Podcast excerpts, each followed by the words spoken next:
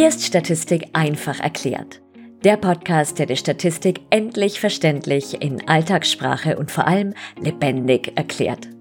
Ich bin Melanie Paul, Psychologin und Dozentin und ich helfe dir, Statistik zu verstehen, an dich zu glauben und die Prüfung zu meistern. Denn Statistik ist definitiv machbar.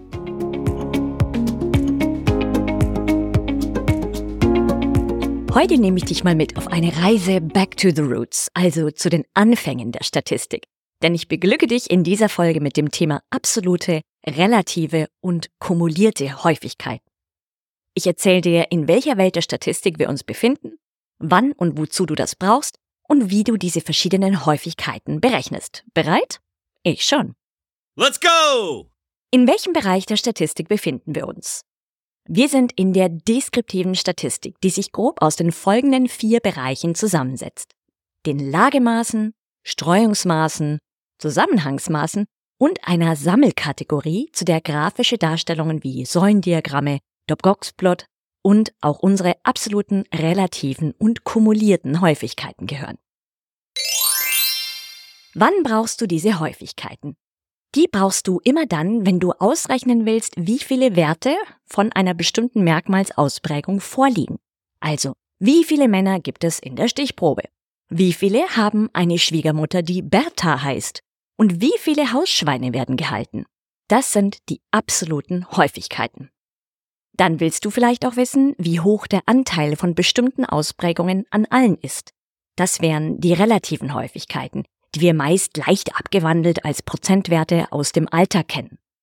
Hier wäre es beispielsweise der Anteil an Personen, die drei Hausschweine haben, an allen stolzen Hausschweinhaltern und Halterinnen. Und wenn du ganz besonders wissensdurstig bist, interessiert dich vielleicht, wie viele Werte sich zum Beispiel bis oder ab einem bestimmten Punkt angesammelt haben. Um beim Beispiel zu bleiben. Wie viele Personen haben höchstens zwei Hausschweine? Oder mindestens vier. Das sind die kumulierten Häufigkeiten. Gut, das war's. Damit sind wir fertig und ich danke dir fürs Zuhören. Nein, natürlich nicht, kleiner Scherz. Das war nur ein grober Überblick und wir sehen uns die einzelnen Häufigkeitsarten gleich näher an. Erstmal zu unserem Setting. Angenommen, du nimmst an einer Monster Muffins Challenge mit 20 Personen teil, bei der es darum geht, wie viele Monster Muffins innerhalb von 5 Minuten von den Teilnehmenden verputzt werden. Falls du dich jetzt fragst, was Monster Muffins sind, schäm dich. Da ist ein wesentliches Kulturgut an dir vorübergegangen. Aber da es ja nie zu spät ist, diese eklatante Wissenslücke zu füllen, verrate ich's dir. Das sind Muffins, auch Cupcakes genannt, beziehungsweise ganz schlicht kleine Kuchen, deren Hauben so gestaltet sind, dass sie wie ein Monster aussehen. Sobald diese Challenge startet und das Go ertönt, futtern alle so viele Monster-Muffins wie möglich und nach fünf Minuten wird geschaut, wie viele Muffins die Teilnehmenden jeweils konsumiert haben. Sagen wir, es wären Werte zwischen einem und acht Monster-Muffins rausgekommen. Dann sind wir jetzt bereit, unsere absoluten, relativen und kumulierten Häufigkeiten zu berechnen. Bevor wir starten, sehen wir uns kurz die Voraussetzungen an, um diese drei Häufigkeitsarten überhaupt rechnen zu dürfen. Daher hinter die feinen Löffelchen schreiben. Absolute und relative Häufigkeiten kannst du immer berechnen, also bei allen Skalenniveaus. Für die kumulierten Häufigkeiten brauchst du hingegen ein mindestens ordinal skaliertes Merkmal. Worum geht's bei den absoluten Häufigkeiten? Die brauchen wir, um festzustellen, wie oft die einzelnen Merkmalsausprägungen jeweils vorkommen. Wie viele Personen haben vier Monster Muffins verputzt? Wie viele nur ein? Oder wie oft werden in einer Konversation bestimmte wertschätzende Adjektive verwendet? Wie oft nennt jemand den Namen der Partnerin oder des Partners über den Tag hinweg? Wie viele Frauen gab es in der Stichprobe? Du siehst also, absolute Häufigkeiten sind ganz simpel und du berechnest sie einfach, indem du zählst, wie oft eine bestimmte Merkmalsausprägung vorkommt. Wie oft wurde nur ein Monstermuffin verzehrt? Wie oft zwei? Wie oft drei? Und so weiter. That's it. Man könnte daher die absoluten Häufigkeiten auch an Anzahl an erkennen. Anzahl an konsumierten Muffins, Anzahl an Hausschweinen und so fort. Für die Berechnung solltest du dir eine Tabelle mit fünf Spalten anlegen. In der ersten Spalte trägst du die Ausprägungen deines Merkmals ein, was hier bei der Monster Muffin Challenge die Werte zwischen 1 und 8 wären.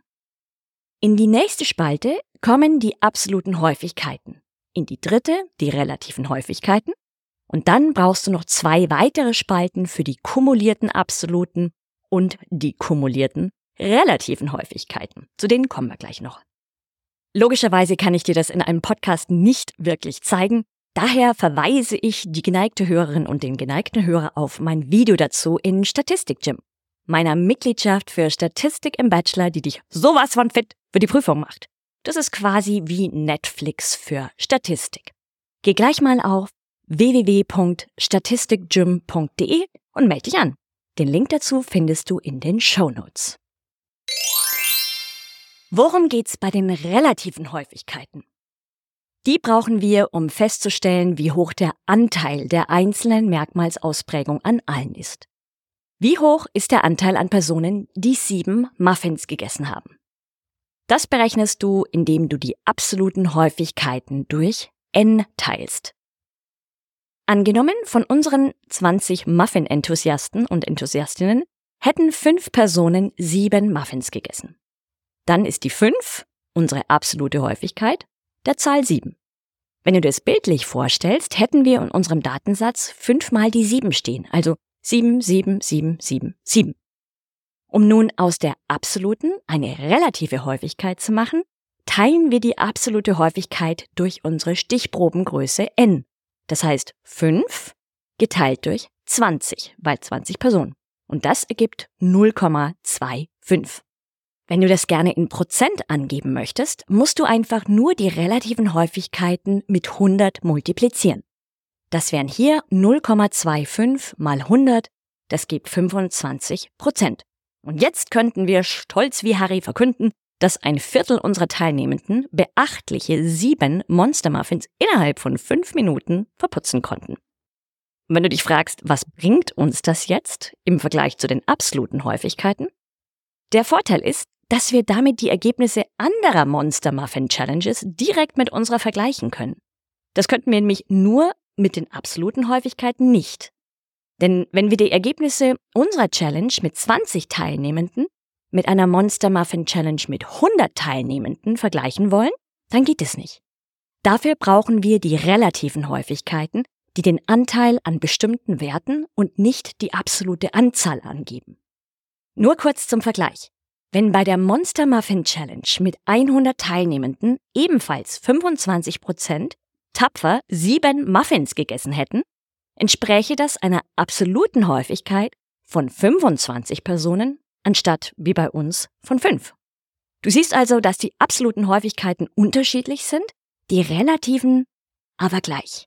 Daher eignen sich die relativen Häufigkeiten besser für Vergleiche.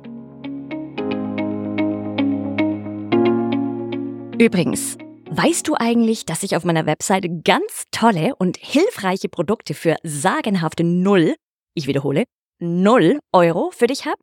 Beispielsweise ein E-Book zur Wahl der richtigen Methode, ein Mini-Videokurs mit dem Namen Inferenzstatistik Quick and Dirty, Blogposts sowie ein E-Book mit den 33 besten Ressourcen fürs Lernen von Statistik, die dir viel Zeit und Nerven sparen. Klingt gut? Dann geh gleich mal auf www.statistikpsychologie.de, wo du alle weiteren Infos findest. Und dann kann statistisch gar nichts mehr schiefgehen. Der Link steht natürlich in den Show Notes. Weiter geht's. Bevor wir zu den kumulierten Häufigkeiten gehen, noch was Wissenswertes. Laut dem Gesetz der großen Zahl nähern sich relative Häufigkeiten bei einem großen N, das heißt einer großen Stichprobe, Wahrscheinlichkeiten an. Bezogen auf unser Beispiel mit sehr vielen Teilnehmenden, wenn wir also sehr viele hätten, heißt es, dass die Wahrscheinlichkeit dafür, dass bei einer Monster Muffin Challenge innerhalb von fünf Minuten sieben Muffins verzehrt werden, bei 0,25 liegt. Ein wesentliches Wissen, das die Menschheit einen bedeutenden Schritt weiterbringt. Schreiten wir nun zu den kumulierten Häufigkeiten. Schreib dir hinter die feinen Löffelchen. Es gibt sowohl die absoluten als auch die relativen Häufigkeiten in der kumulierten Form, damit es nicht langweilig wird. Dabei heißt das Wort kumuliert schlichtweg aufsummiert. Und nochmal zur Erinnerung, diese Berechnung ist nur bei mindestens ordinal skalierten Variablen möglich. Also wenn du beispielsweise die absoluten relativen Häufigkeiten von Geschlecht hast, dann kannst du keine kumulierten Häufigkeiten berechnen. Was sind eigentlich kumulierte Häufigkeiten? Die brauchen wir, wenn uns interessiert, wie viele Werte sich bis oder ab einem bestimmten Punkt angesammelt haben. Oder welcher Anteil sich bis oder ab einem bestimmten Punkt angesammelt hat. Wie viele Schülerinnen haben höchstens eine 3 in der Geschichtsklausur? Oder mindestens eine 2? Das ist ein Beispiel für kumulierte absolute Häufigkeiten. Das sähe dann für die kumulierten relativen Häufigkeiten so aus, welcher Anteil an oder wie viel Prozent der Schülerinnen hat höchstens eine 3 in der Geschichtsklausur oder mindestens eine 2. Bezogen auf die Muffins, absolut kumuliert wie viele Personen haben höchstens vier Muffins innerhalb von fünf Minuten verzehrt? Wie viele mindestens drei? Relativ kumuliert. Welcher Anteil an Personen hat höchstens vier Muffins innerhalb von fünf Minuten verzehrt? Wie viel Prozent mindestens drei? Die Berechnung funktioniert für die kumulierten absoluten Häufigkeiten so, dass man in der ersten Zeile in der Tabelle in der Spalte der kumulierten absoluten Häufigkeiten erstmal einfach nur die Zahl übernimmt, die in der ersten Zeile der absoluten Häufigkeit steht. Da trägst du also das Gleiche sozusagen ein. Und in jeder weiteren Zeile zählt man dann jeweils die Häufigkeit der nächsten Zeile zur vorherigen dazu. Wenn du also in Zeile 1 bei den absoluten Häufigkeiten die 3 hast und in Zeile 2 die 5, dann steht in Zeile 1 der kumulierten absoluten Häufigkeiten wieder die 3 und in der zweiten Zeile die 3 plus 5. Da steht dann 8. Und wenn dann in der dritten Zeile eine 4 Stunde bei den absoluten Häufigkeiten, dann steht bei den kumulierten absoluten Häufigkeiten 8 plus 4, dann würde, wäre da die 12. Hier würde also stehen 3, 8, 12 und nicht 3, 5 und 4. So funktioniert das mit den kumulierten Häufigkeiten. Und so fährt man fort bis zur letzten Ausprägung. Das ist hier, wie gesagt, etwas schwierig zu kommunizieren. Also schau einfach mal bei Statistik Gym vorbei, da erkläre ich dir das grafisch. Am Ende hast du dann eine wunderbare Tabelle mit Spalten, aus denen du ablesen kannst, wie viele Werte sich bis oder ab einem bestimmten Punkt angesammelt haben. Für das ab einem bestimmten Punkt muss man dann noch etwas weiterrechnen, aber das sprengt den Rahmen dieses Podcasts. Das gleiche machst du dann für die kumulierten relativen Häufigkeiten. Und übrigens ist es egal, ob du zuerst die kumulierte absolute Häufigkeit oder die kumulierte relative Häufigkeit berechnest. Was wichtig ist, ist, dass du am Ende immer noch einen Check machst. In der jeweils letzten Zeile muss bei der kumulierten absoluten Häufigkeit das n stehen, also die Größe der Stichprobe, und bei der kumulierten relativen Häufigkeit die 1. Und dann bist du fertig. Halleluja! Na bitte, geschafft. Jetzt kann häufigkeitstechnisch aber so gar nichts mehr schiefgehen. Tapfer, wenn du bis hierher durchgehalten hast. Und ich finde, du hast jetzt redlich mindestens einen Monstermuffin verdient. Ich wünsche dir noch einen ganz wunderbaren, erbaulichen Tag und freue mich, wenn du beim nächsten Mal wieder voller Wissensdurst und mit glühenden Öhrchen dabei bist.